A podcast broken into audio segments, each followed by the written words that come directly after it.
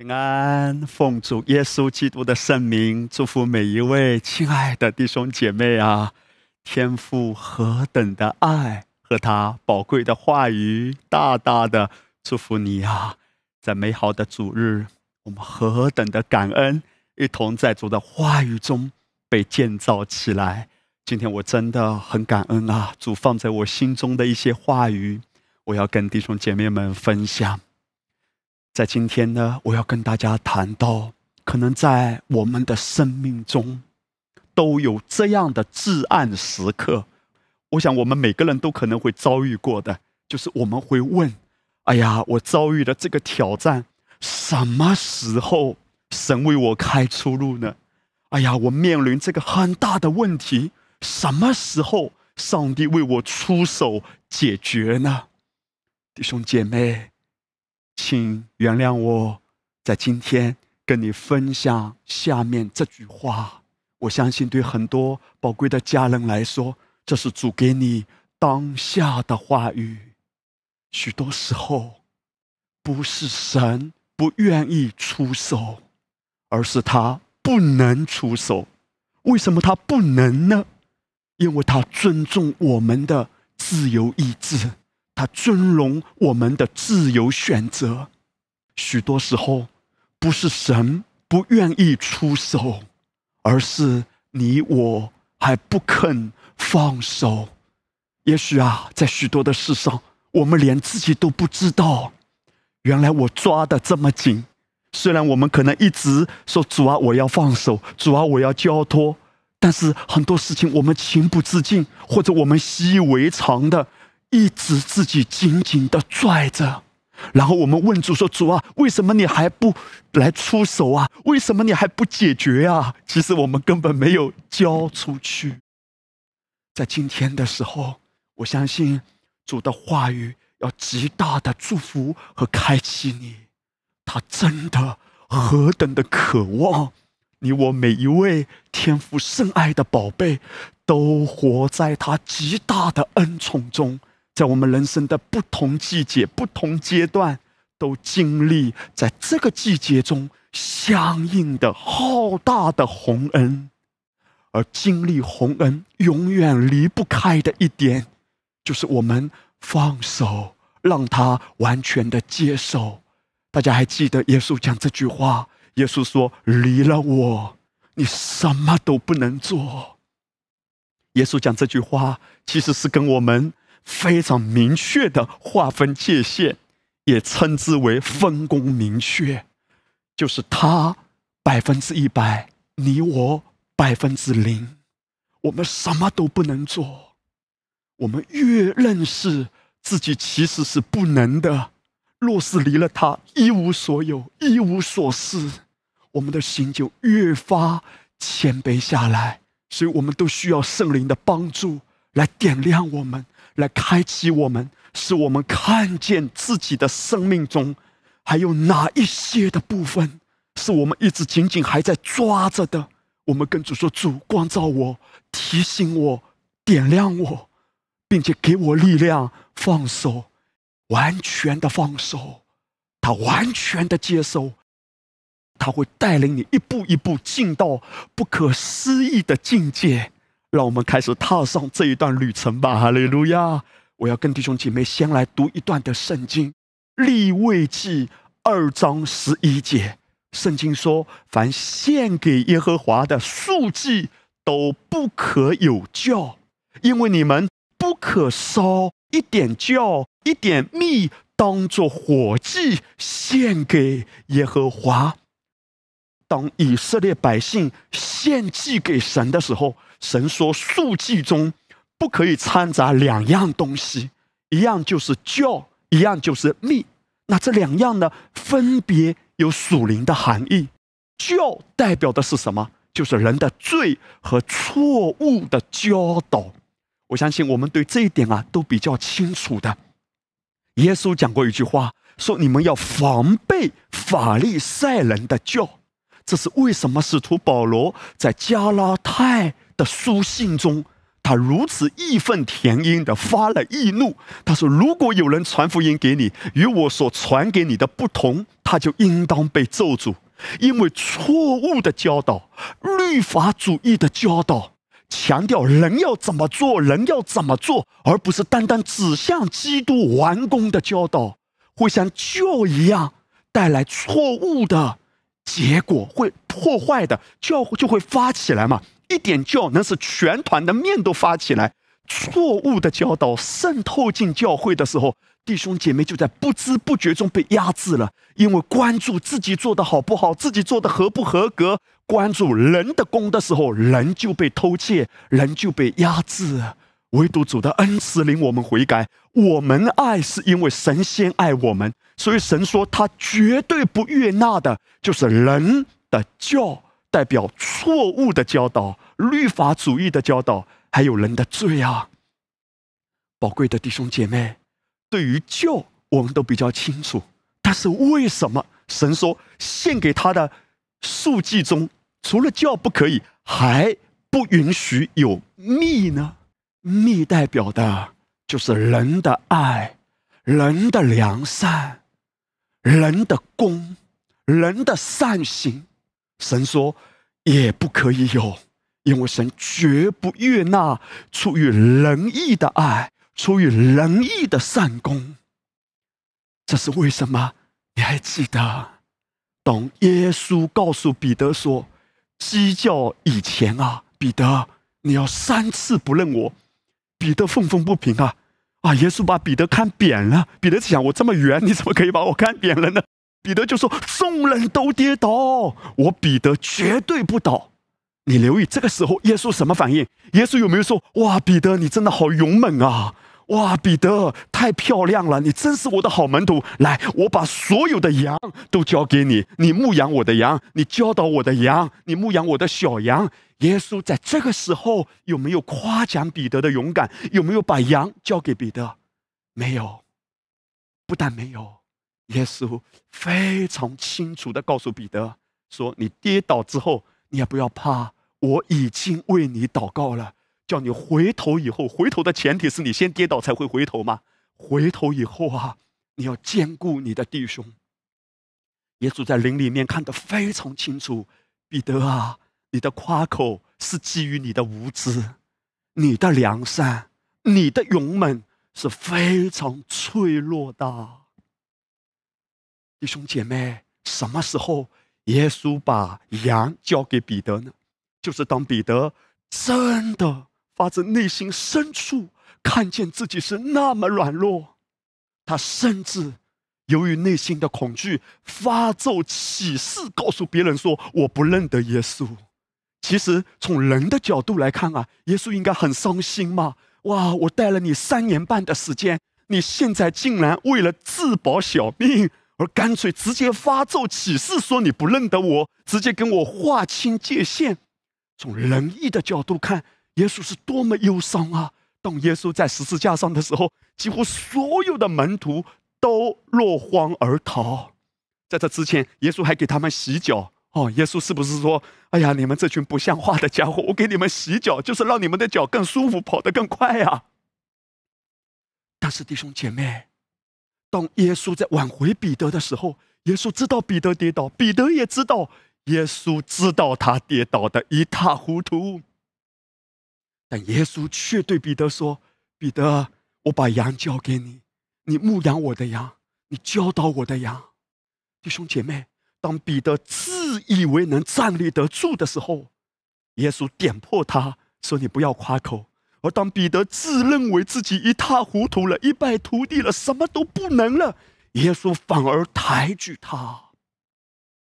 为什么？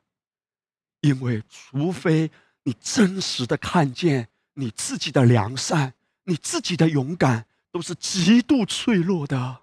圣经讲一句话：“一语中的呀。”人的良善就像清晨的云雾，树散。的雨露啊，很脆弱，很快就失去了。而神绝不会定罪看见自己软弱的人。神说：“你不要夸口，其实你自己啊，什么都没有，你自己什么都不能做。对教会来说，最可怕的一种声音就是我要为主做什么？主啊，我要摆上什么？你所有能摆上的，若不是主的恩典，你很快就收回了，你很快就舍不得了。你很快就抱怨了，我摆上这么多，别人都不摆上，只有我爱主，别人都不爱主，只有我耶和华一个先知，其他的人都背逆你了。你看，当以利亚在罗藤树下的时候，还有很多的抱怨。虽然他刚刚打了胜仗，但是若是基于人的良善、人的力量，像树上的雨露啊，清晨的云雾一样，很快就消失了。弟兄姐妹，神早就看透这一点。他说：“献给他的，什么意思？他真正悦纳的祭物中，不可以有人的良善。教会的复兴是不可以靠人的功、人的爱心、人的善去建立教会的。”教会的复兴，甚至不是靠哇，这个牧师啊，看起来多么虔诚哇！这个牧师真是为主受苦的榜样。我们不是说不需要榜样，但是人无论是多好的榜样，都无法真正建立基督的教会。承认我们做领袖的可以有好的榜样，那也是理所应当的。保罗也告诉他属灵的儿子提摩太，你要谨慎自己和自己的教训。要在这些事上恒心，因为你这样行，又能救自己，又能救听你的人。你要谨慎自己啊，没有问题啊。可是复兴教会不是靠人的榜样，而是单单把耶稣基督高举起来。所有的弟兄姐妹都是看耶稣、连接耶稣、默想耶稣、依靠耶稣基督。教会复兴的秘诀只有一个。安息在基督的完工里，并且时时刻刻紧紧的连接基督啊！若不然的话，你就发现很多时候人们会迷茫，人们会恐惧，因为人们看到人出问题了，人软弱了，人跌倒了，羊群就迷茫了。唯独把人单单带向耶稣，激活弟兄啊，你跌倒了；姐妹啊，你软弱了。我知道我的救赎主永远活着，基督是教会的元首，我还是有路可走，因为我的主为我负责，我的神为我征战。宝贵的弟兄姐妹，这是为什么神说不可以献上教，也不可以献上蜜。我们越明白这一点，我们无论建立家庭，无论我们参与教会的事工。我们就越发谦卑的隐藏自己，不是高举人，不是让人看到人，而是单单让人看到基督啊！因为唯有基督能建造他的教会，唯有基督能亲自服侍他的羊群。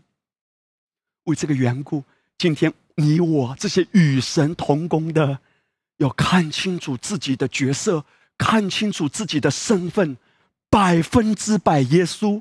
百分之零，我自己这个百分之零，不是说我们什么都不做，而是要把荣耀归给主，让人看到主，不是看到人，并且我所做的不是凭着我的想法，我认为好的去做，而是主怎样带领，我怎样跟随。如果主没有带领，人认为这是应该做的，所有的人都说这是好的要做，但若不是圣灵引导，我们不可以轻举妄动。若不然，这在神的眼中就是任意而行啊！传道书七章十六节有一句非常重要的提醒：哎，圣经说不要行义过分，也不要过于自逞智慧，何必自取败亡呢？弟兄姐妹，主的话语是这样一针见血的指出。一个真正在神面前安息的人，他会非常敏锐的察觉神的心意，哪一些是他在当下的季节要去说、要去做，哪一些事情是在这个季节不可说，也不可做。也许你心中有负担，哎呀，你的问题这么严重啊！来来来，坐下来，咱们好好唠一唠，对不对？让我帮你一下。哎呀，让我指出你的问题，一二三四五六七啊！我们可能心中很有负担，觉得这个人的问题很严重，哇！我们就在他的生命中指正他，但是他其实还没有预备好，哎。你跟他讲了一大堆，他说我可以接受你的指点，但是我不能接受你的指指点点。你说我哪里指指点点？我是出于爱心来指点。他说不不不，在我的耳中听来呀，全部都是论断。所以他可能还没有预备好，他还在这个季节，你很想拔苗助长，你很想拉他一把，你很想他离开当下的生活状态。你说大哥呀，大姐呀，你这样活下去，这人生可咋整呢？啊，不可以这样子搞的呀！但是他会说你太啰嗦了，你太麻烦了，我就是这样觉得潇洒，关你啥事嘞？与你何干嘞？所以你有没有发现，很多时候你可能心中有爱心，心中有迫切，但神却提醒我们：哎，他说不要行义过分。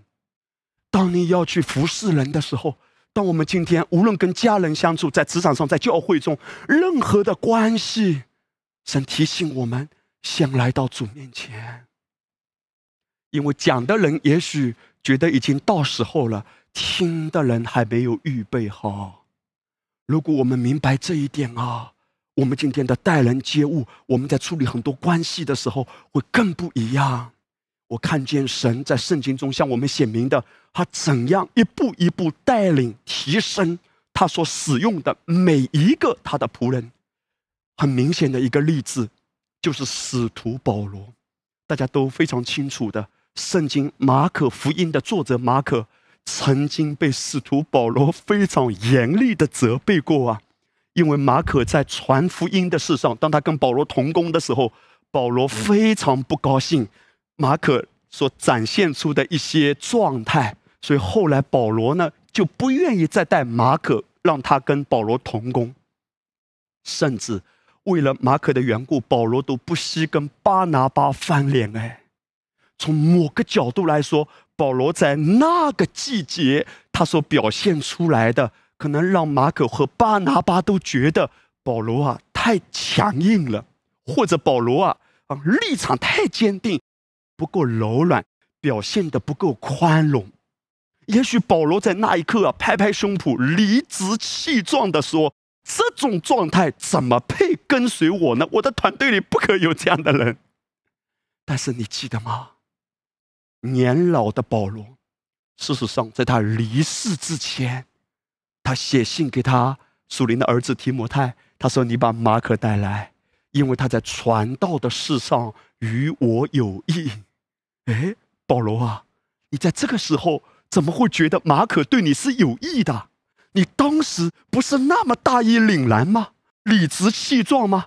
哦，现在打脸的声音感觉有点啪啪作响。哎，哇，其实马可是很好的，与我很有益处的。打脸哎，你会发现，弟兄姐妹，这就是生命的成长。而圣经是如此真实的，把这些生命成长的故事全部都如实的记载下来。他在提醒我们说：不要行义过分。但是我们自己很多时候在某一个盲点中啊，就是看不见自己的一些软弱嘛。我们就在拔苗助长，但是我们没有意识到，我们可能还口口声声的说：就是为你好啊，是神感动我这样对你的，神感动我这样说的。但到了下一个季节。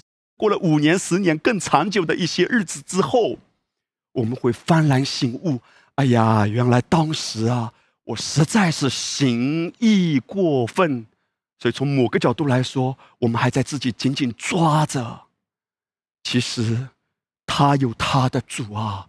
你看到保罗，他也讲到这句话哎，他说：“你为什么定罪别人呢？他有他的主啊，自有主来负责他。”你有你的主，他有他的主，我们都是同一位主，但是每个人的生命在不同的季节。宝贵的弟兄姐妹，容许牧师来鼓励你：所有做妻子的，对你的丈夫放手，主必接手的，因为他有他的主。是你可能很着急，你可能很有负担，也许你很伤心。他这样下去咋整啊？可是当你有这种焦虑的时候，从神的眼光看，或者你的天使也在为你着急，说你这种掌控的状态，你这种焦虑的状态咋整呢？你了解吗？很多时候我们只看到别人眼中的刺，却看不见自己眼中的良木啊。耶和华所赐的福使人富足，并不加上忧虑。我们与其求主感动他，求主为我开这个出路，倒不如为自己祷告：主啊，开我的眼睛，向我显明，在我的生命中还有哪一些是紧紧抓着的，是不肯放手的。是可能情不自禁在与他谈话的时候流露出掌控、流露出焦虑的，只是我们自己不知道，但是可能别人都感受到你的话语中很多的焦虑或者很多的自我申辩。宝贵的弟兄姐妹，天父爱我们，他必须要得百分之百的荣耀。所以必须不能让你自己的血气，不能让你的仁义，不能让你的善行掺入其中，否则你会觉得是你的聪明、你的能力、你的掌控才解决了这个问题。除非你承认自己走到尽头，什么都不能，转你来吧，我失去就失去吧。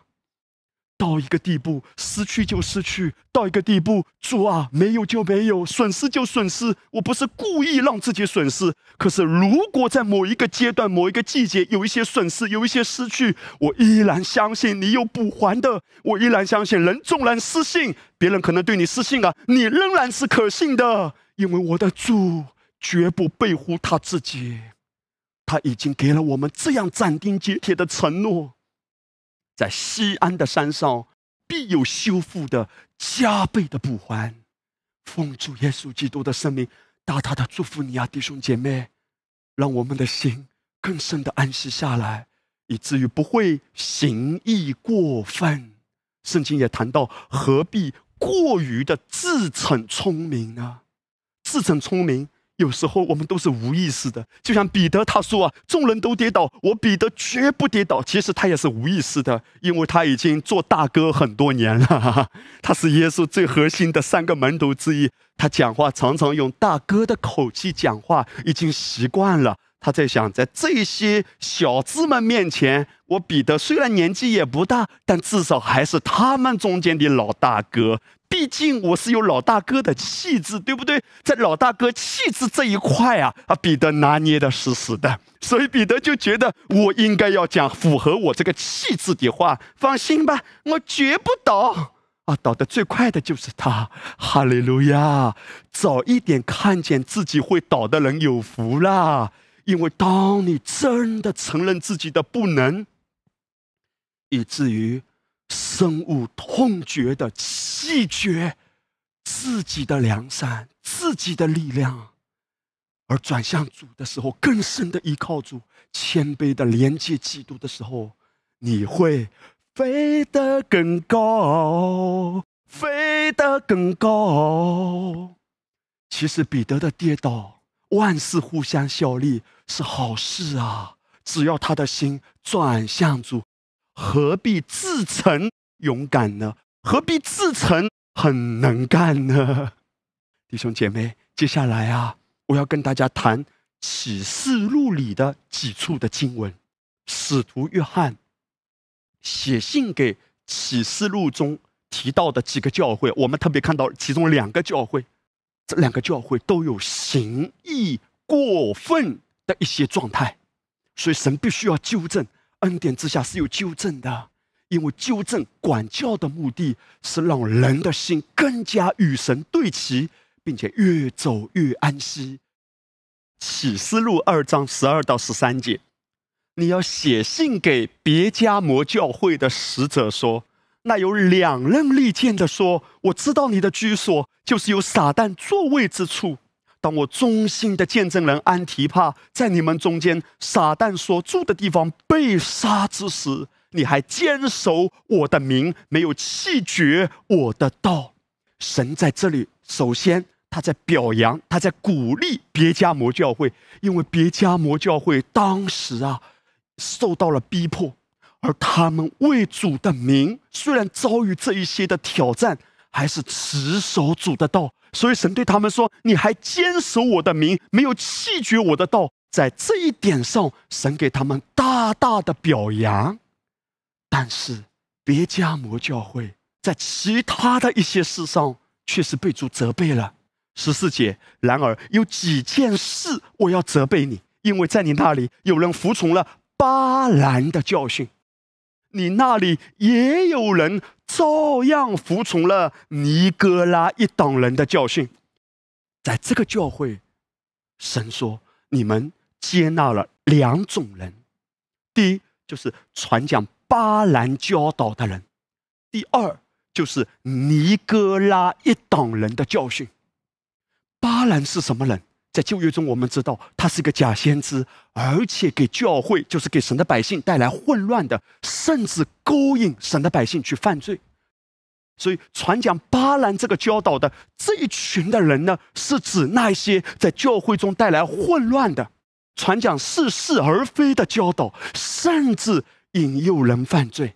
尼哥拉呢，是指这一群的人分裂教会。也是给教会带来破坏的，所以在别加摩的教会中，他们有被赞许的，但是神也毫不客气的指出，这个教会啊，看起来好宽容哎，宽容到一个地步，连违背真理、连破坏教会、拆毁教会的这一些的教导，都容许他们渗透进来、接纳进来，那问题非常严重啊。所以神说：“你要悔改啊！什么叫悔改？就是你的心要转向基督，与基督对齐啊！弟兄姐妹，别加摩教会，神所责备的内容是什么？就是你们太宽容了，宽容到或者表现出人的爱心。其实啊，这某个角度来说，也是很多领袖面临的一个试探。”因为我们很害怕别人说这个领袖没有爱心啊，这个领袖好像很骄傲啊，所以很多时候我们哎呀，对对对，要彼此相爱嘛，彼此接纳。但是爱也好，接纳也好，不能够超越真理的底线啊。如果这一群的人明明是在破坏教会的，哎呀，无所谓啦，我们要彼此相爱啊，他都在拆毁羊群哎，你接纳了他，把他接纳进来，你却不知道有多少的羊群会受伤啊。所以神绝不允许的。神说：“你是不是过度的宽容，过度的表现出爱心？那不是神的爱，因为神的爱绝对不会逾越他真理的底线。”弟兄姐妹，什么叫行义过分呢？也许一个领袖，一个基督徒啊，害怕别人说他没爱心，结果他的爱心泛滥出来的都是人的爱。其实这个就是神眼中的行义过分。你想要表现的宽容，想要在人的眼中表现的很好，你却不知道你做的是人的工，这也是一种自义啊！好像你表现的比神还有爱心啊！神在这个世上都有原则，不可以啊，没关系的，接纳接纳，却不知道你把错误的、把混杂的、把巴比伦接纳过来。巴比伦的意思就是混杂。这是为什么？我刚才也谈到，保罗在写信给加拉太教会的时候是这样的理直气壮。他说：“如果你们听的福音跟我传给你们的不同，那些的人应当被咒诅。”保罗谈了两次双重的咒诅，因为在真理上是有原则的。今天你我接受的，保罗怎么说？他说：“我不知道别的，我只知道耶稣基督并他定十字架。如果传讲的道。”还在强调人的功、人的善行，你要爱主，你要为主摆上，都是你、你、你，还在把矛头指向人，而不是把焦点指向基督和他十架完工的时候，人在其中是多么的辛苦、心酸、被榨干，神是绝不允许的。所以弟兄姐妹，行义过分，对别家摩教会来说，他们表现的是什么？过度的宽容。表现的是人的爱、人的善，却与神的真理相悖啊！启示录第二章谈到另外一个教会，这个教会呢也是行义过分，但是呈现的方式不同。启示录第二章一节到三节神说啊，你要写信给以弗所教会的使者说，那右手拿着七星，在七个金灯台中间行走的说，我知道你的行为劳碌忍耐，也知道你不能容忍恶人。嘿，弟兄姐妹，你看这个是以弗所教会啊，和别加摩教会就有这个差别。以弗所教会神夸奖他们的是什么？你们很有原则啊，你们不能容忍恶人。这别加摩教会呢，什么巴兰的教导都接纳，哇，尼哥拉一党的这种教导也接纳。但以弗所教会神说，你们不能容忍恶人。你也曾试验那自称为使徒却不是使徒的，看出他们是假的来。这个教会在真理上啊，非常。有界限，非常有原则，并且有这种智慧去辨别那些假使徒传假福音的。那么，这个教会哪些事被神责备呢？二章第四节，神说：“然而有一件事我要责备你，就是你把起初的爱心离弃了。所以应当回想你是从哪里坠落的，并要悔改，行起初所行的。”你若不悔改，我就临到你那里，把你的灯台从原处挪去。嘿，弟兄姐妹，以弗所教会被神纠正的一点是什么？虽然你们很有原则，但是这个教会没有彰显出神的爱，就是原则太强，以至于啊，别人在教会中只感受到他们。血淋淋的原则，却没有感受到主爱的温暖、主爱的滋润。神说：“你把起初的爱丢弃了。”为什么无法彰显神的爱呢？是因为没有先回到神对他的爱里。当一个人没有时时刻刻的浸泡、活在神的爱里的时候，他流露出来的几乎很有原则，但这个原则给人的感受啊是硬邦邦的。哦，是条条框框非常严重的，让人觉得这个教会杀气比较重。哦，真理是很勇敢的站立，但是杀气腾腾的感觉。哇，这个教会和别加摩的教会啊，形成了鲜明的对比。别加摩教会给人的感觉也许是一团和气，可是，一团和气的背后是有极大的牺牲，就是没有真理的底线。而以弗所教会呢，很有真理的原则。但是啊，把异端也赶走了，可能把羊群也赶走了。弟兄姐妹，你看到了吗？这也是行义过分啊！因为神绝不允许我们讲正确的道理，却没有带出他的爱。今天你我若是有服侍的呀，我们很深的需要被提醒的一点，在你我的话语中，在你我的事工中，有没有真正流露出？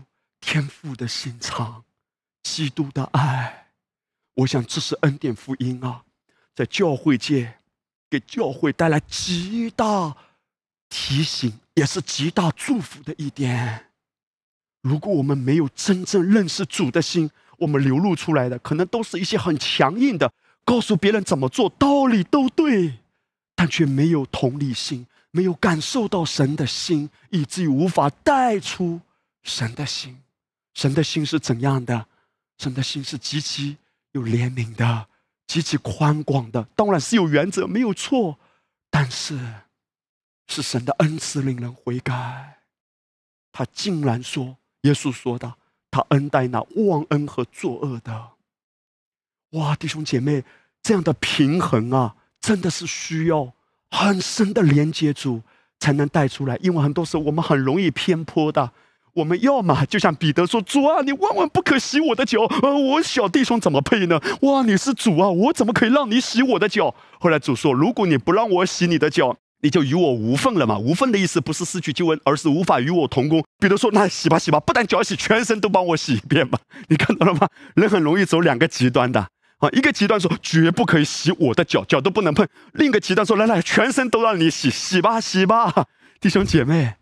我们也很容易走这个极端哦，一下子可能表现的太有爱心，结果失去了底线；一下子呢，可能太有原则，却没有流露爱。这可能也是我们不同的季节、生命不同的阶段所流露的。在某一个阶段啊，我们可能血气方刚，我们很有原则，我们为真理勇敢站立。但是给别人的感受啊，好像我们讲的都对，但是没有被服侍到哎，因为没有在爱里运行。神绝不允许我们只讲正确的话，却没有带出他的爱的。其实心意过分，反映的是什么？还不够安息，还有自己的用力啊！甚至，若是你在教会中有参与服侍的，原来牧师直截了当的跟你讲这些话，很多时候你内心可能有恐惧，你想要表现出人的爱，但其实你不是满意出来的，你只是害怕别人说你不够有爱心，甚至你故意表现一些爱心，只是为了讨好一些的人。可是你要知道，如果你只是讨好人，在永恒中就没有意义了。神都提醒我们要积在财宝在天上，甚至神告诉我们左手做了不要让右手知道。可是如果你坐在人前的，如果你是要讨好人的，其实我们还是在做地上的工作，而背后反映的是一颗恐惧的、一颗贫穷的心，一颗想要讨好人的心。使徒保罗说：“我是要得人的心呢，还是要得神的心呢？我若仍旧讨人的喜悦，我就不是基督的仆人了。”哇，弟兄姐妹，行义过分，某个角度来说，可能是基于恐惧而故意讨人的喜欢，或者我们没有连接主的爱，而所谓的为真理站住，带给别人的是很多的伤害。让我们的心更安息下来，主啊，其实我自己都不知道怎么说，我自己都不知道怎么做。我都不知道什么叫做服侍的，你来教导我，因为我一说可能就说错，我一做可能就是偏行己路，按自己认为对的去做。神不是叫我们自怜，神不是叫我们自暴自弃，神是叫我们更连接他。不要急啊，一切都不要急，因为他一切都已经完工了，你只要跟着他，慢慢来，一步一步踏入。神的教会已经复兴了。什么是复兴？安息就是最大的复兴，一个教会的安息就是这个教会最复兴的记号啊！我相信神要带领我们更深的进入。如果你看到一个人，你为他很着急，哎呀，我好想帮他，他这个样子怎么办呢？或者说，你说牧师啊，你也一起来加入帮助他的团队吧，来，我们一起用力帮助他一把。弟兄姐妹，原谅我说，很多时候我们情不自禁展现人的良善。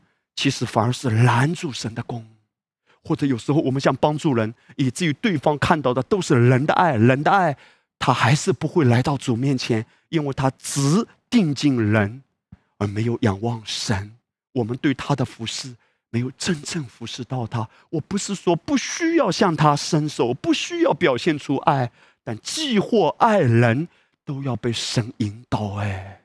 我们的良心必须要在基督的宝血中完全的安息下来，有平安的。否则的话，魔鬼会利用一种控告的声音来指控你：你多么没有爱心啊！你多么懒惰啊！啊，领受恩典安息了，爱心都没了，多么可怜啊！你看这种谎言，这种指控，会压迫教会，会压制基督徒的。我们不是不愿意爱，神告诉我们说要爱人如己。你若不先爱自己。你如何能够以满意的状态爱人呢？哈利路亚！当我们更安息的时候，我们流露出来的才是真正能造就人的生命啊！那么接下来，我要跟弟兄姐妹谈到一个圣经的例子。我常常默想这个圣经的故事，哇，我的心啊，一次一次的被提醒，因为下面我要谈到的这个圣经的故事啊。以血淋淋的代价来提醒我们：当一个人没有与神同行，没有与神同心同行，当一个人靠着自己认为对的去做，行义过分的时候，带来的结局是多么的可怕啊！那么，这个故事我先简短的讲一下背景。我们都知道，所罗门他离世之后。接续所罗门王位的是他的儿子罗伯安。罗伯安虽然他受到所罗门最有智慧的话语的教导，但是因为罗伯安的心没有连接住啊，他还是非常的败坏。当他做王之后，他在想说：“我要怎样治理百姓呢？”所以他就问了两拨人：一波是年长的，曾经跟随他的父亲所罗门一起治理国家的；另外一拨人就是跟罗伯安一起在皇宫长大的这些娇生惯养的年轻人。两拨人给他不同的答案。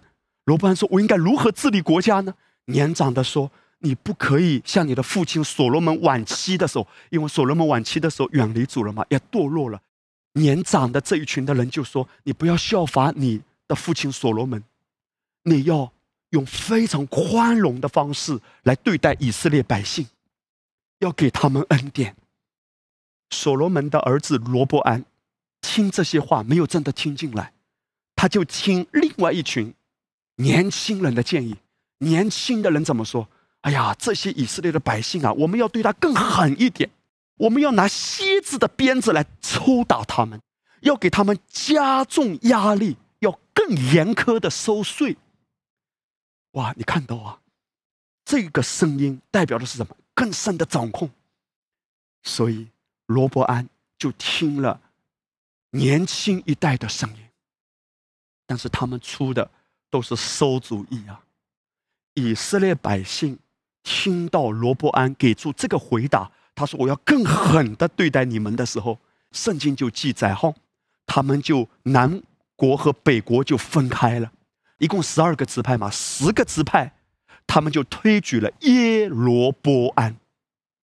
耶罗波安原先是所罗门皇宫里的一个臣子，在他还没有被推举为北国的王的时候啊，神其实早先已经借着一个先知来对他说。”那个先知，那一天，他拿着一件衣服脱下来，撕成十二块，十块布交给耶罗伯安，说：“神已经选召你，有一天神会把十个支派交给你的。神早就已经预备他的心，神已经选召他了。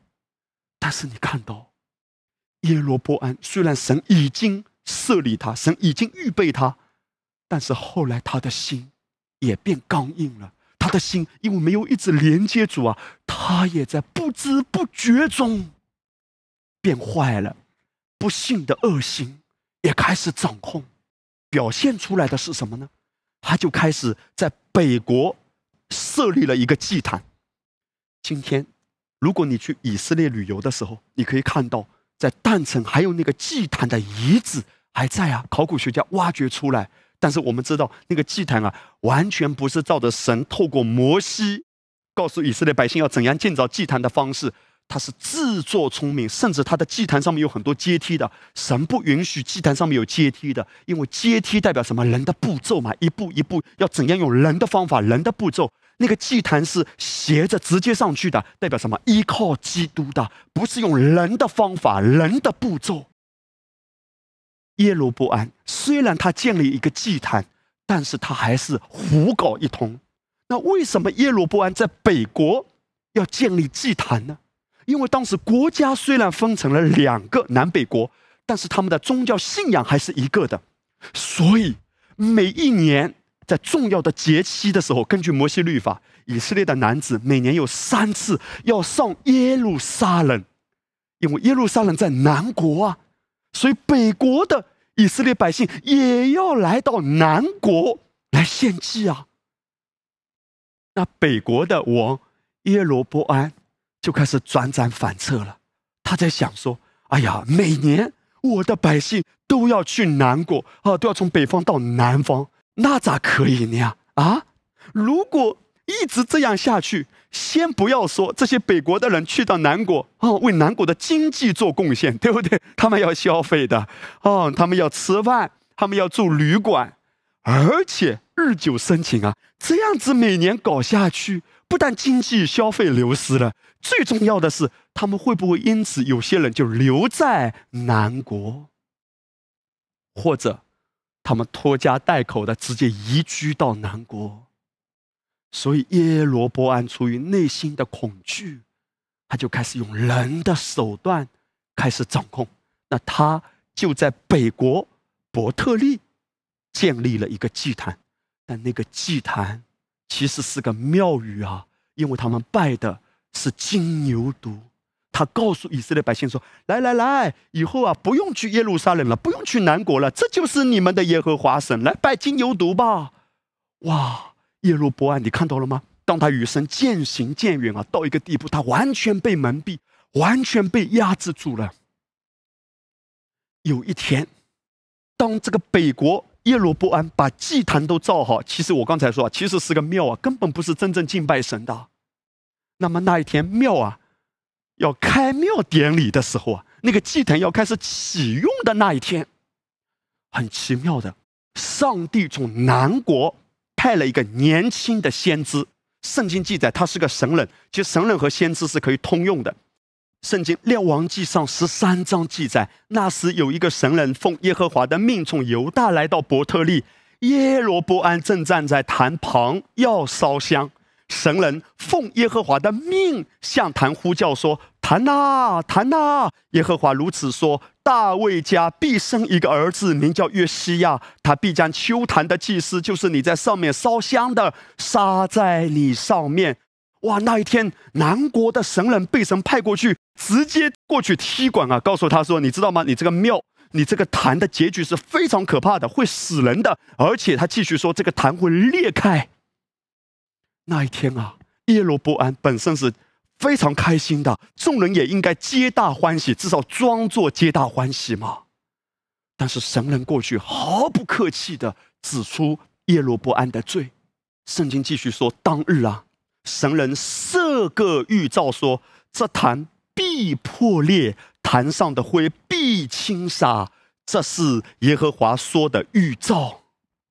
弟兄姐妹，为什么上帝要从南国派这个先知到北国呢？答案很简单，因为神在北国没有找到合用的管道。没有找到合用的器皿，难道北国没有先知吗？其实，在这个故事，等一下我们看下去就知道，北国当然有先知，而且有一个老先知。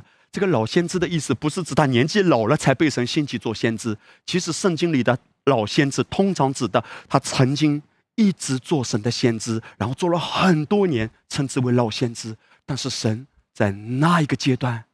他在北国找不到一个合用的器皿，所以神千里迢迢从南方调了一个神人过去说：“耶。”第四节，耶罗波安听见神人向伯特利的坛所呼叫的话，就从坛上伸手说：“拿住他吧！”王向神人所伸的手就枯干了，不能弯回，坛也破裂了，坛上的灰倾洒了，正如神人奉耶和华的命所设的预兆。哇，非常明显哎！当这个耶罗波安王说“岂有此理”，拿住他来人呐！哈哈，这个人犯了死罪，就在瞬间，他的手枯干了。这个时候，耶罗波安王真的紧张了，王就对神人说：“啊，请你为我祷告啊，求耶和华你神的恩典，使我的手复原。”于是神人祈祷耶和华，王的手就复了原，仍如寻常一样。王对神人说：“请你同我回去吃饭，加添心力，我也必给你赏赐。”你看到非常有意思的这个故事的画面啊！当这个王非常愤怒的指责这个神人的时候，他的手一伸出去就枯干，然后他就很紧张说：“来来来，求你啊，求告你的神耶和华！”哇，弟兄姐妹，你留意啊，耶罗波安在这里说：“求告耶和华我的神吗？”不是哎。是求耶和华你的神的恩典哎，耶罗波安啊，原先耶和华神派先知已经告诉他，神已经选召你，给你十个支派，耶罗波安都是知道的，是耶和华神他的神选召他。但是你在这里面看到，当一个人与神越来越远，越来越远，他的心啊被蒙蔽，看不见的时候，到一个地步，耶路波安都说耶和华你的神哎。但是神对他有没有怜悯啊？有，神马上就恢复他，因为那个神人就为他祷告，他的手马上就恢复了。讲到这里，顺道一提，你还记得吗？耶稣他道成肉身，在地上服侍的时候，有一次他在会堂里，他就医治了一个右手枯干的人。因为手，尤其是右手，代表的是什么？代表的是一个人的权柄，也是一个人养活自己的能力。你看到弟兄姐妹，耶稣多么爱每一个迷失的人、世上的人，甚至耶罗伯安那个时候，他与神都是非常遥远，但是神还是愿意医治他，神愿意给他机会呀。但是你看到耶罗伯安，他悔改了吗？耶罗伯安怎么说？他说：“哇，神医治我，医治好了。”这个时候，耶罗伯安按照人之常情，哈，换做你我，还能有比这个更明显的神迹吗？这个手就在几秒钟之前完全枯干，太明显了。而就在几秒钟，神人祷告之后马上恢复。按照你我今天的反应，哈，就算我们再刚硬好了，就算我们再臂力好了，我们大概都会跪下来说：“主啊，我真的悔改啊！来来来，神人呐，你现在来教导我，或者神人啊，我悔改啊，你为我祷告啊，我愿意归向神啊。”但是叶落不安根本没有悔改啊！叶落不安怎么说？哇，神人呐，有两下，来来来，我要好好赏赐你一下，来来来，到我这里来。耶罗波安啊，依然想的是怎么样把这个神人啊纳入到自己的体系里。这些的人啊，都要被他拿来利用。无论是先知，无论是祭司，各路神人来吧，都要招兵买马。所以他说：“只要到我这里来，我就要赏赐你，我给你很多好处的。只要来听我的话。”你看到耶罗波安这个时候，他心里全部想的都是自己，因为他在想。但凡啊，只要能让我的其他的百姓啊，不要去到耶路撒冷，无论是坑蒙拐骗，什么招数都可以，只要把我的百姓留住。他其实一直看的都是我，我，我。为什么耶罗波安依然不信不悔改？原来我说，就像有时候我们不信的时候一样，我们还有更多的，或者说别的，我们认为更值得关心的事。有时候啊，一个人里面的欲望太强烈，或者一个人的执念啊太强烈，我就要那个，我就要那个，别的都不要，跟我说其他都没有用啊！如果神是又真又活的，一定要帮助我达成那个目的。上帝就是利用来达成那个目的的。当一个人的心迷失的时候，神对他说什么？神对他怎样感动？甚至上帝为他行了极大的神迹，他的心还是想利用神而已。哇！你在这里面看到，当一个人迷失的时候。真的是很可怜的，所以当耶罗波安王对神人说：“来到我皇宫里，我给你摆设筵席，给你很多好处，来吃，来喝。”神人的反应是什么？神人对王说：“你就是把你的宫一半给我，我也不同你进去，也不在这地方吃饭喝水，因为有耶和华的话嘱咐我说。”不可在伯特利吃饭喝水，也不可从你去的原路回来。他非常坚定啊！他告诉耶罗伯安说：“就是你把你王宫的一半给我，我也不会去的。”我每次读到这里的时候，原谅我哈，总是情不自禁的说：“神人啊，大哥呀，你想多了呀，你想的太多了 啊！”就是把王宫的一半，开玩笑，人家也只是想请你吃个饭，顺便给你一点银子，哦，让你被他利用一下而已。但是啊，在这里你看到这个神人，他是非常坚决，他与神同心，因为神给他非常明确的话：，当你去北国去伯特利的时候，两件事情，第一件事情，不可以在伯特利吃饭喝水；，第二，不可以从原路返回，要从别的路回去。原路返回为什么不可以？因为免得别人知道你的行踪，你怎么来的时候，可能很多的人看见你嘛。所以你回去如果还走原路的话，因为你这个时候啊，神人表现的很神嘛，所以很多的人也许不让你走，或者有别的理由拦阻了你，你要从别路赶回。意思就是你快回，你不要在这个地方待很久，你只要办完这件事，马上回去就好，甚至更。夸张的，用我们的眼光看，好像有点不可理喻。哎，神对他说：“连吃饭喝水都不可以。”各位啊，你要知道，这个南方的神人，他去到伯特利怎么去的？不是搭滴滴去的呀，不是搭德士去的，不是自驾游啊，是十一路公交车啊，长途跋涉。你要知道，以色列是三分之二沙漠化的国家。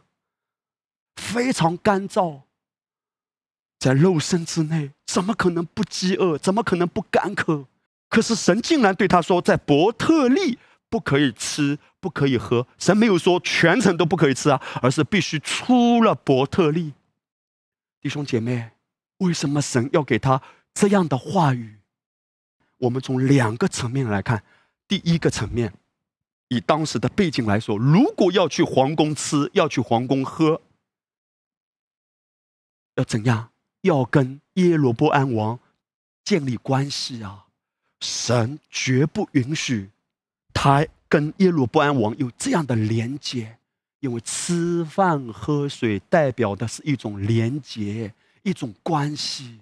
神不允许他在这个错误的地方跟错误的人发生错误的连接，这也是为什么你看到这个神人，神必须要从南方调过来，而且让他马上回去，因为神真的要兴起并且使用一个合他心意的仆人是不容易的，一个被神用的人。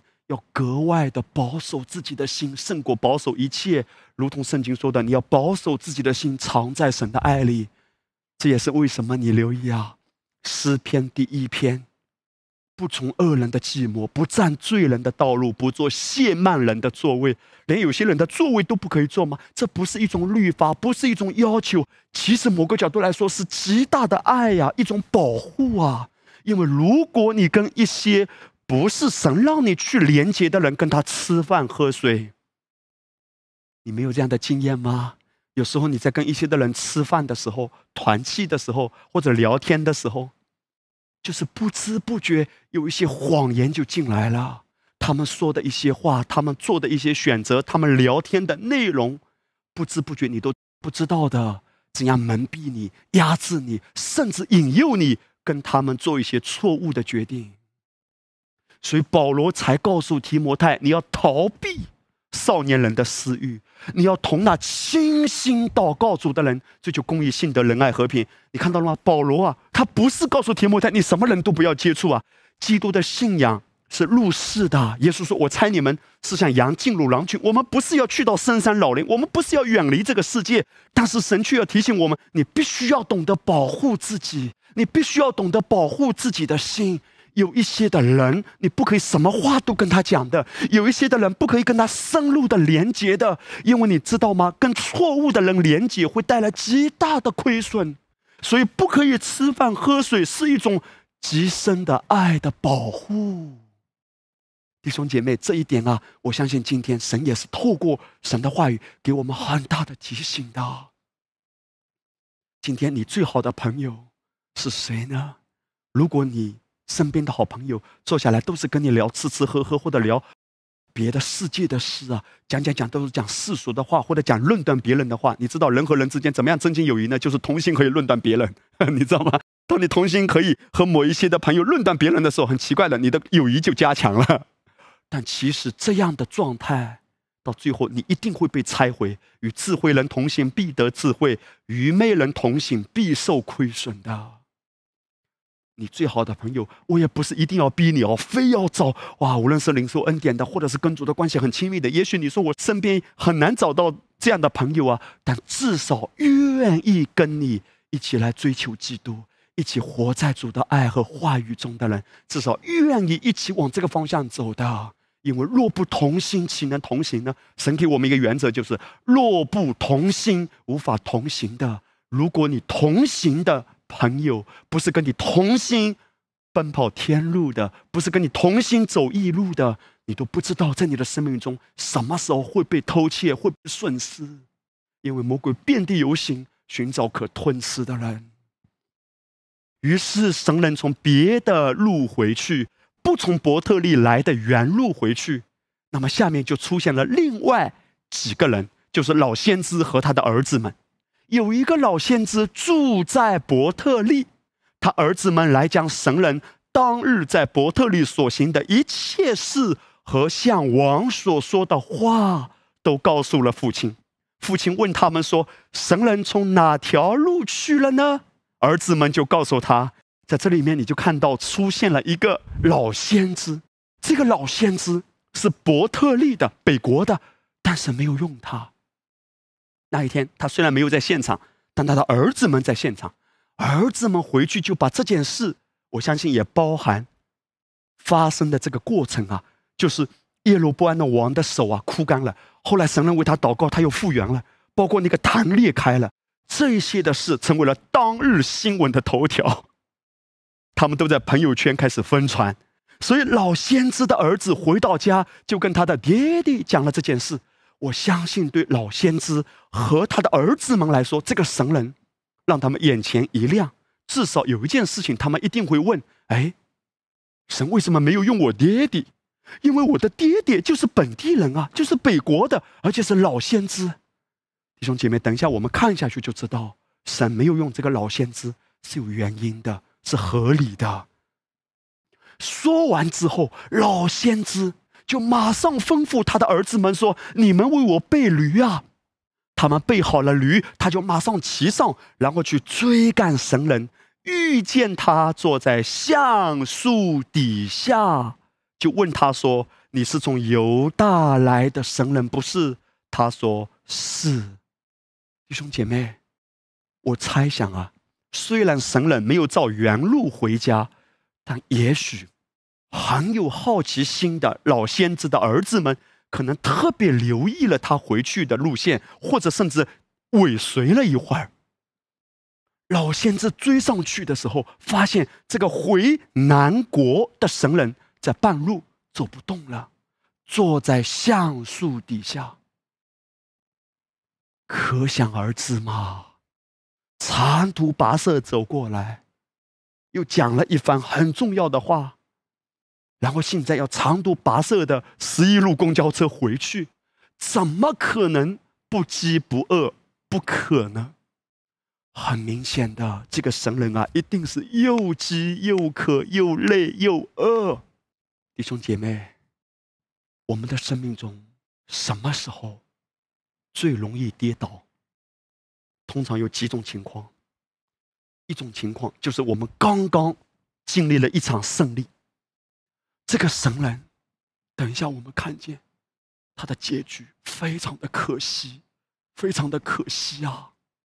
这个神人刚开始非常有原则，他说：“我绝对不会在这里吃喝。”但是当他非常疲惫、非常累，一方面因为他刚刚经历了一场很大的胜利，哇，他被主所用嘞，他说了神让他说的，做了神让他做的。当一场很大的胜利结束之后，你还记得吗？以利亚也是如此啊！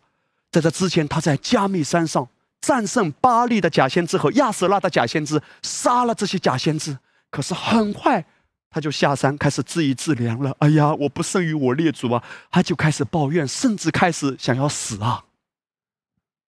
弟兄姐妹，我们的心啊，一刻都不能离开主的，因为很多时候。我们会有这种懈怠的时候，我们会说：“哎呀，现在没关系啦，现在问题不大，重要的事情办完了。”其实，无论是在一件重要的事情办完之前，还是之后，事实上之先啊，我们还会更加谨慎。哎呀，很重要的时刻，很重要的事要处理，主啊，你给我恩典，给我智慧，还渐渐连接主。但我们常常的软弱。就在一个很大的问题被神解决之后，来，我们大吃一顿去庆祝一下，不是不可吃，不是不可喝，但是我们的心要连接住啊。在过往的日子，我一次一次学习到，无论是我讲到结束之后，一次服侍结束之后，我知道魔鬼也是不甘心的，所以主啊，任何时刻。我都不要自以为是、自以为意，我都不要骄傲的以为我能站立得住。圣经说：“若有人以为自己站立得住，需要谨慎，免得跌倒。”第二，什么时候我们很容易跌倒呢？就是当我们还在肉身之内嘛，我们感觉到很疲惫、很灰心，或者是很饥饿，就是身体的感受不好，或者情绪感受不好的时候。魔鬼也可能趁虚而入，弟兄姐妹，这个时候啊，你要知道，永远不是责怪哪一个人的。这个老先知，我相信，他不会想说，我一定要把这个神人给害死。难免有嫉妒，这是人之常情。因为老先知在想啊，凭什么上帝要用你这个南方的，而且看起来相对来说是年轻的神人嘛？我这个是本地人啊，对不对？而且我是老先知，神不用我，所以如果你说这个老先知有嫉妒，这是正常的。但是我相信，包括我们等一下从后面看见老先知啊，他最后的反应，当神人后来死了以后啊，某个角度来说，老先知也有责任的，把这个神人给害死。老先知后来的反应也是非常的心痛，所以我相信。不是老先知刻意要把他害死，但至少老先知有嫉妒。坦白说，我们还都有很多成长的空间嘛。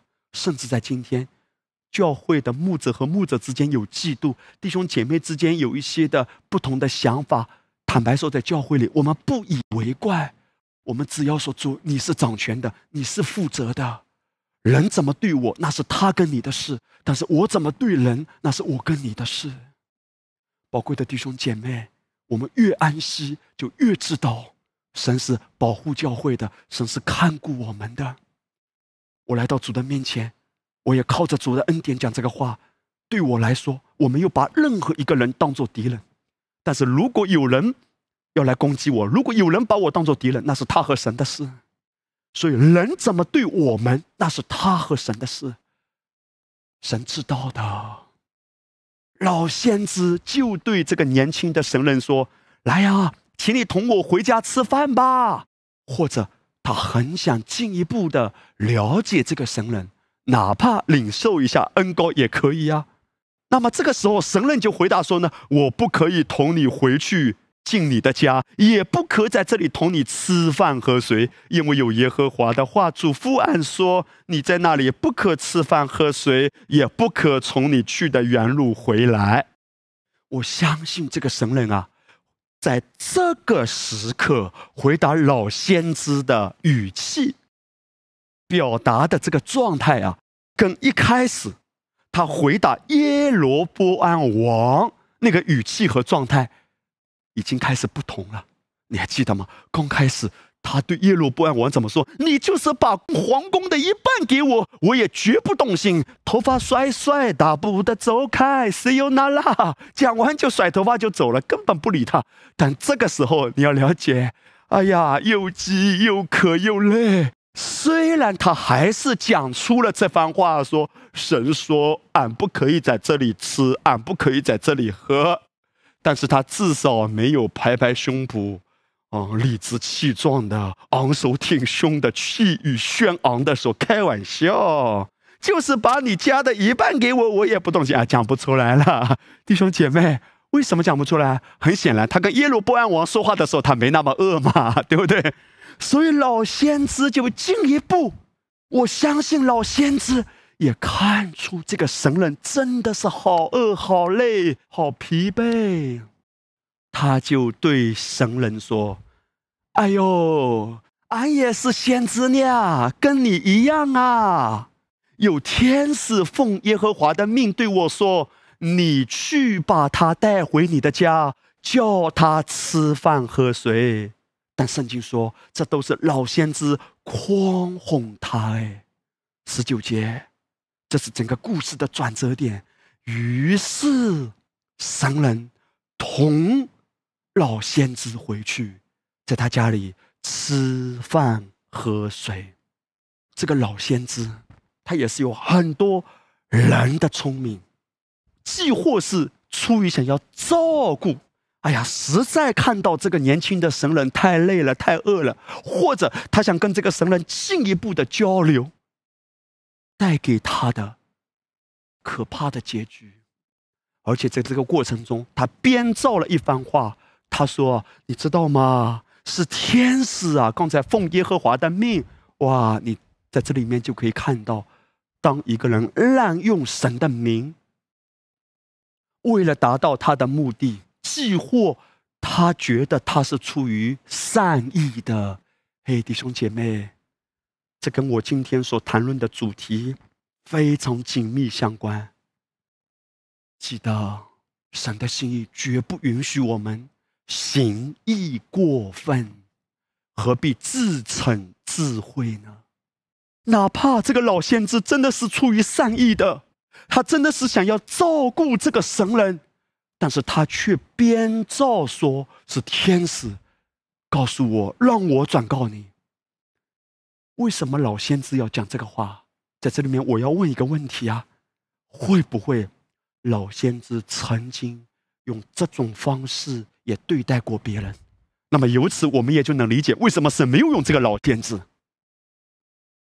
这个神人从南方被派过来，神没有用北方伯特利的这个老先知，甚至不止一次。老先知为了告诉别人说，神还使用我啊，神还是选召我啊，神还是恩高我是他的仆人，神还是恩高我是他所用的，还在故意伪装，在骗人。我没有问题的，我还是被神所用的，还用这种欺哄的方式。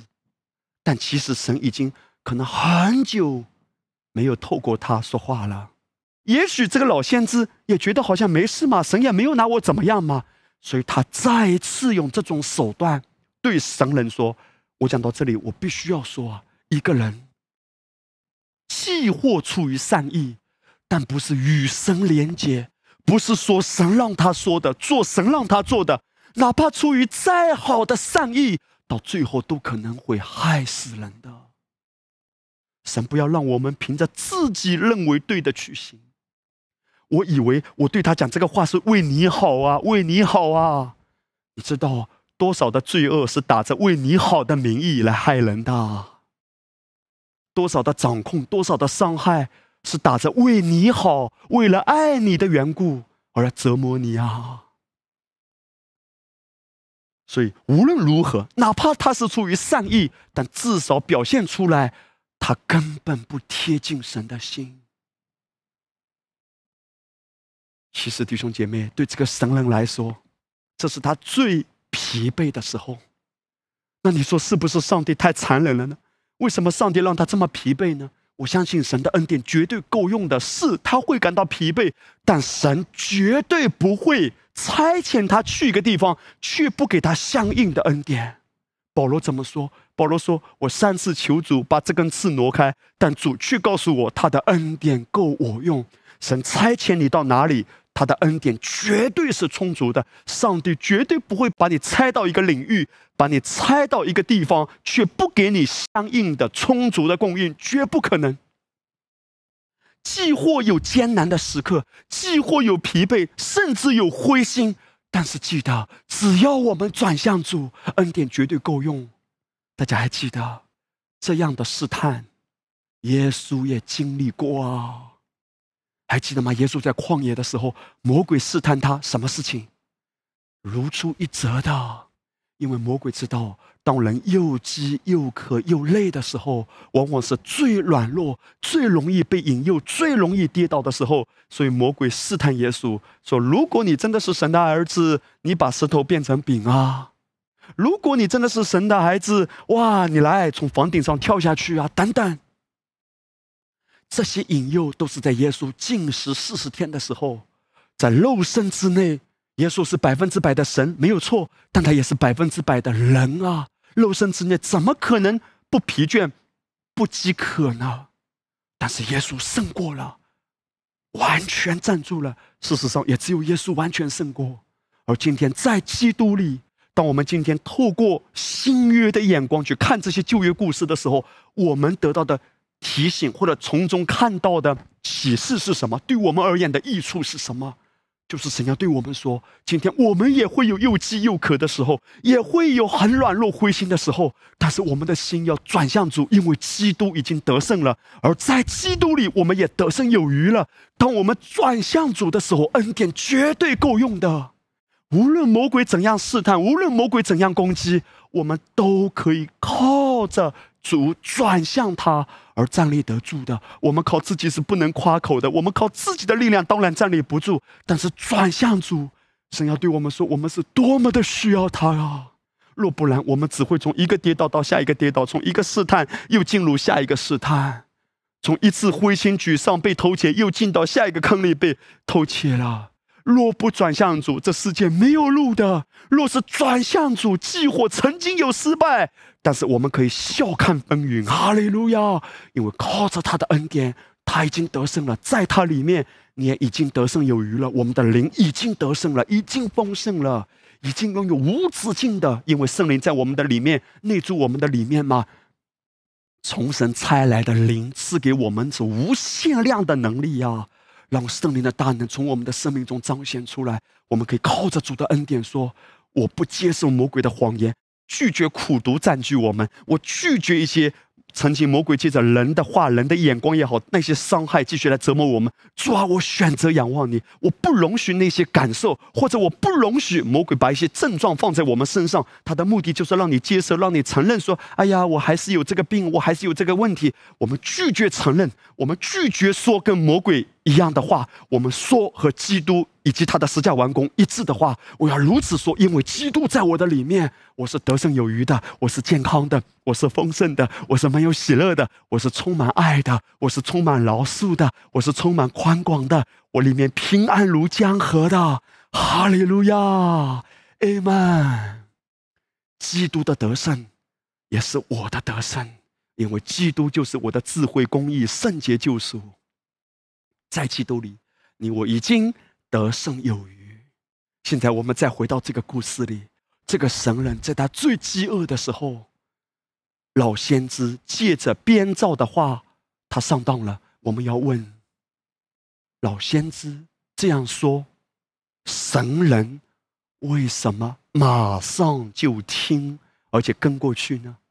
因为从体贴肉体的角度来说，老先知说的话，恰恰就是神人。最需要的，我最需要的就是要吃的，要喝的，要让我休息的。但是神人在这个时候没有来到主面前。其实我们也可以问啊，为什么神没有拦阻他啊？啊，就像很多时候，也许我们在某些环境中跌倒的时候，我们被骗的时候，我们说：“哎呀，主啊，你为什么不救我呢？为什么不提醒我呢？”其实神可能提醒你很多次了。或者啊，神很想对你说，但你没有给他时间和空间。我们的心里可能充满了太多别的声音、别的话语，以至于没有清晰的领受到神一直对你说的话。他想感动你，但我们没有领受到，因为可能啊，我们的心啊，根本没有给神空间。我们理所应当的觉得，对对对，哇，老先知都这么说了，而且说的正符合我的需要。但很多时候，人的善行其实是要害你，而不是真正造就你。因为神的引导，很多时候可能跟你肉体的感受不一样的。弟兄姐妹，神人在这个时候没有寻求主。神人这个时候如果寻求主，我相信神会回答他。既或神好像没有。回答他，或者他没有领受到，但至少，神已经对他说过了。记得哈，如果你为一件事情寻求，神已经对你说了，你就照着神所说的去行。如果你不放心，再问一次，我相信神会回答你。既或你没有领受到，或者神没有再回答你，那么就很明显，你只要去遵行神之前告诉你的话，因为神已经说了，神没有拦阻，是因为神给他自由。我对你说了，你不来问，或者，结果你来问，我没有回答，那就是告诉你要遵循我之前对你说的，但你还是要去做你现在想要做的。神也给人自由。现在老先知就把神人带回家了。二人坐席的时候，耶和华的话临到那带神人回来的先知。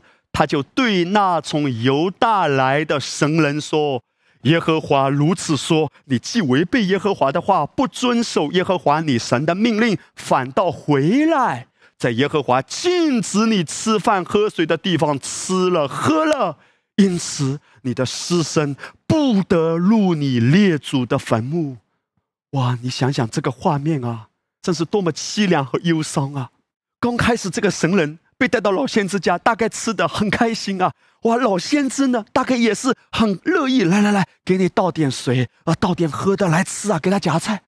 但是没想到老仙子自己大概都出乎意料啊！神竟然在这个时候还要用他，还要说话。他知道，如果神让他说，他不能不说的，所以他就站起来，还在夹菜呢。突然站起来说：“岂有此理！你竟然在上帝不允许你吃饭喝水的地方吃了喝了。”他心里想：“是我带你来吃喝的，你竟然敢来吃喝，神不允许的，所以你不得好死。”他必须要讲这个话，因为神说你不可以在。伯特利吃饭喝水，不要忘记弟兄姐妹，当时他们是在律法之下。如果违背神的话，违背神的心意，很显然嘛，结果是很不好的。弟兄姐妹，你可以想象一下，这个神人听到这个话的反应是什么？而圣经下面记载的内容，再也没有记载这个神人有什么反应，没有记载神人这个时候说什么、做什么。我相信，当老先知讲这个话的时候，神人什么都明白了。他开始明白，当老先知邀请他去到老先知家的时候，他没有来寻求主。请问，这个时候后悔的是谁啊？除了神人，毫无疑问，我相信老先知也很后悔啊。虽然他是老先知。虽然他曾经被主用过，但是当他的心也与神拉得很远的时候，什么时候他偏行己路，他用自己认为对的手段方法讲自己认为对的话，他以为都无所谓的，都没关系的，但终究害人害己。圣经就记载，吃喝完了，老先知为所带来的先知被驴。让他快回去吧！在路上有狮子遇见他，将他咬死。狮身倒在路上，驴站在狮身旁边，狮子也站在狮身旁边。有人从那里经过，看见狮身倒在路上，狮子站在狮身旁边，就来到老先知所住的城里，诉说这事。狮子把人咬死之后，狮子也没有跑，就站在那里不动。然后驴呢也站在那里不动，狮子没有吃人，也没有吃驴，嘿，这也是很难得啊。很显然，这个狮子派过来就是完成一个使命，要把人咬死。然后站在那里不动，好像在摆 pose 让人拍照一样，就全部都站在那里不动。所以这也是一个超乎寻常的一个场景啊！就等在别人经过的人看到这个场景去报告给别人，所以人们就把这件事情讲给老先知听。老先知知道了，这个老先知就过去啊，把神人的尸身扶在驴上，带回自己的城里，要哀哭他，埋葬他。安葬之后，老先知对他儿子们说：“我死了，你们要葬我在神人的坟墓里，使我的尸骨靠近他的尸骨，因为他奉耶和华的命，指着伯特利的坛和撒玛利亚各城有秋坛之殿所说的话。”必定应验，所以从最后这一段的记载，我们知道这个老先知也是非常忧伤的，但是他也无能为力呀。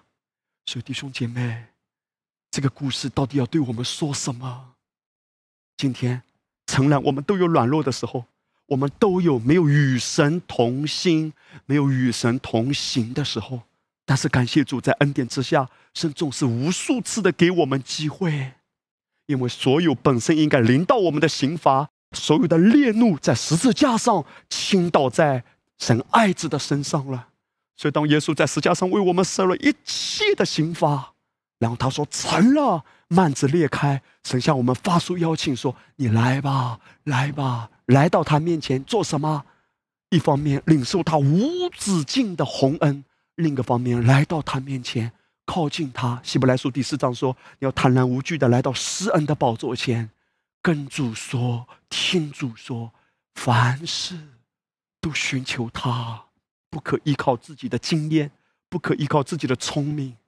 我回想自己的信仰历程啊，一路走来也是跌跌撞撞，很多时候啊，我自以为这是神的带领，但是如果没有清楚的知道。”这是神的旨意，就按照自己的习惯，按照自己认为对的去行的时候，神会许可一些不顺利的事情临到。但是弟兄姐妹，我们不灰心，不丧胆，因为万事都互相效力的，当我们的心在这些经历中啊，兜兜转转，还是愿意转到主那里的时候，神是要把我们提升的更高，让我们的生命更安息、更贴近他。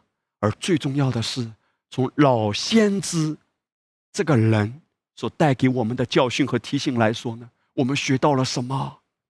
老先知既或出于善意，想要帮助这个神人。想要照顾这个神人，但神不允许人行义过分。很多时候，你认为是为了他好，哇哦，神却不允许。为什么神不允许？因为神也许没有把他交给你啊。你着什么急呢？也许神对他在这个季节有别的带领，他有他的主啊。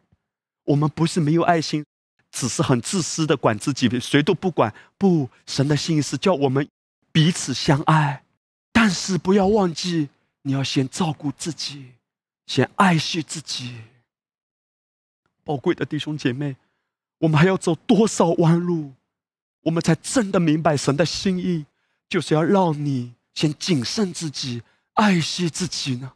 我们还要走多少弯路，我们才真的明白？教会的复兴不是外面有多少人，教会的复兴不是外面有多少好看的东西。教会最复兴的，就是当教会最安息的时候。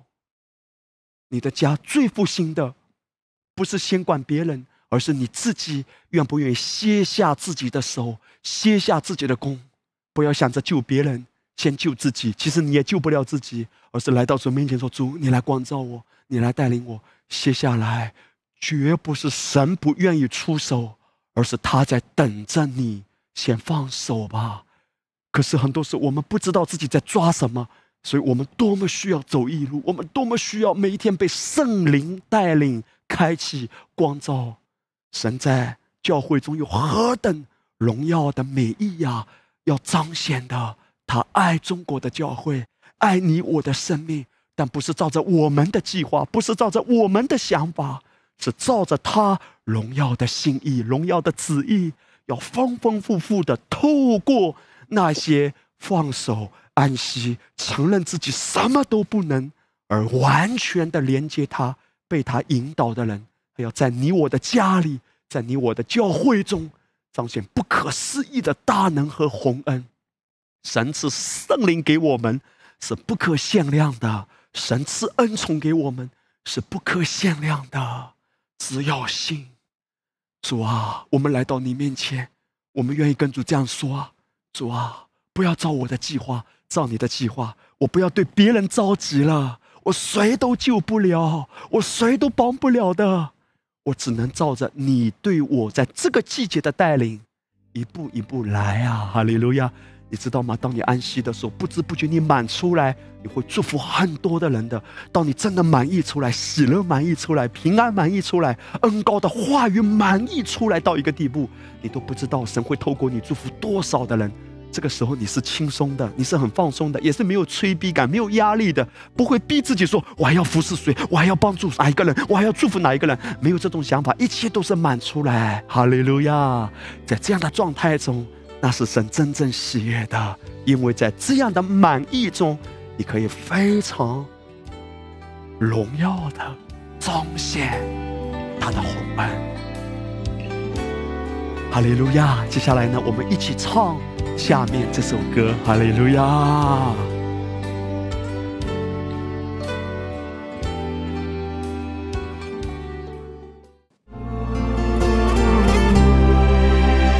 你是我的主，引我走这一路，高山或低谷，都是你在保护。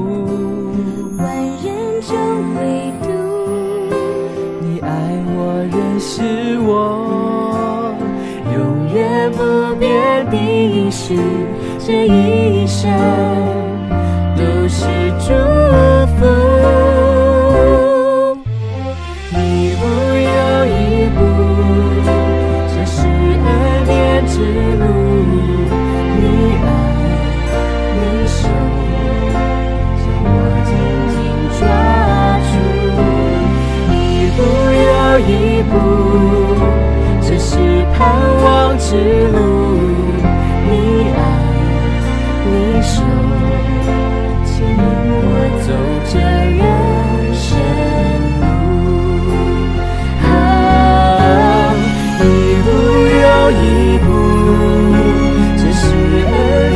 to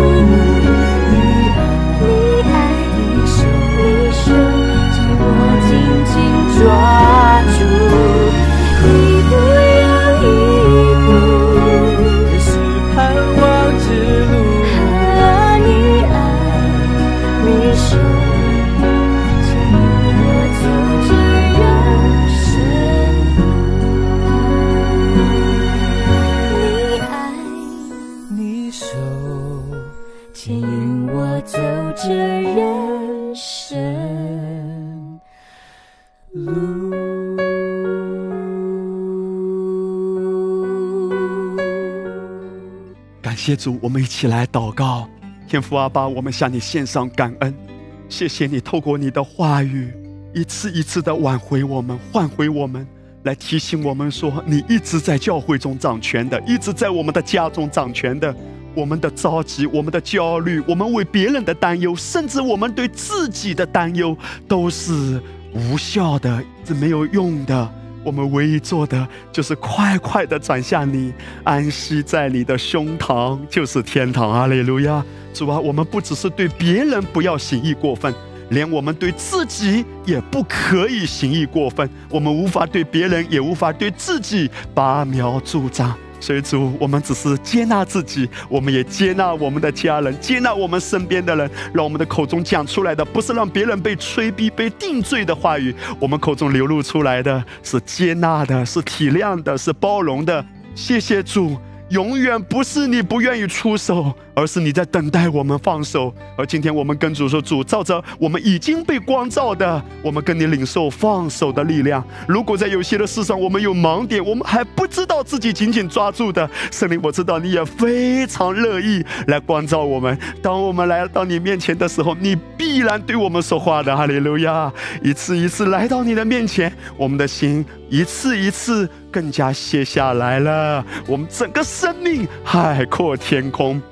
在安息中啊，与你同心，与你同行，我们会看见你何等不可思议的恩宠，在我们的家和教会中彰显。我们会看见无比丰盛的产业彰显在我们中间的，因为这是耶和华的称赞。你爱我们，你负我们一切每一个部分的责任，你都负责的。我们感恩啊，祷告啊，是奉主耶稣得胜的名。阿门，哈利路亚！大大的祝福你，记得哈，神在你的家中掌权的，我们每一个人，神都会负责到底，他必为你开出路，超过你的所求所想，大大的祝福你，阿门。